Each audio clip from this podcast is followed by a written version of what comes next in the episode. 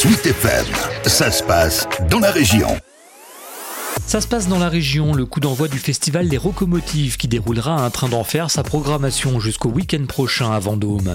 Et preuve que ça fonctionne, ça fait 30 ans que ça dure.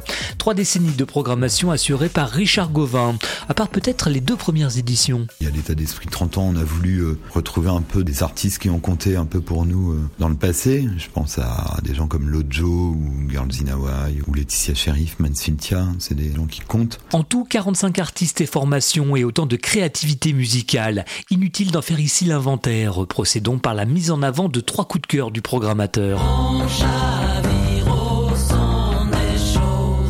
Et on remonte presque aux origines des Rocco avec les Angevins de Lojo, avec ses collaborations de prestige, notamment Robert Plant et Tina Riwen.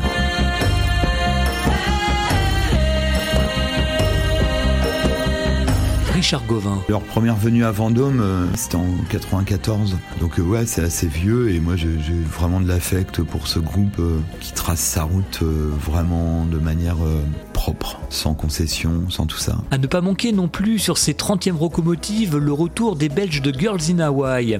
Pas de nouvel album depuis 2017 mais une furieuse envie de scène.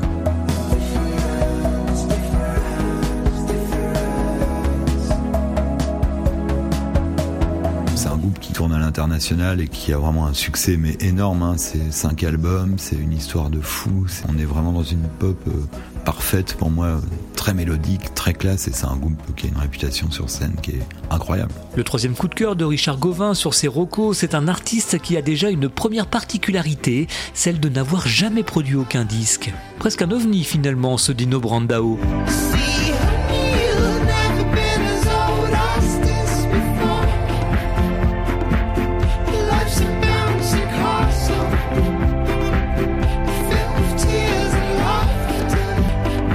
C'est assez marrant, c'est un Suisse d'origine brésilienne, je crois, qui est un, ancien euh, gros killer de, skate, et, euh, vraiment dans le top européen des, skateboarders. Et euh, un mec adorable, une sorte de folk chanson en anglais. On a du mal à définir, mais c'est assez magique et, et c'est des tubes. Car après tout, 30 ans de découverte musicale et de passion partagée sur les locomotives de Vendôme, ça se fête.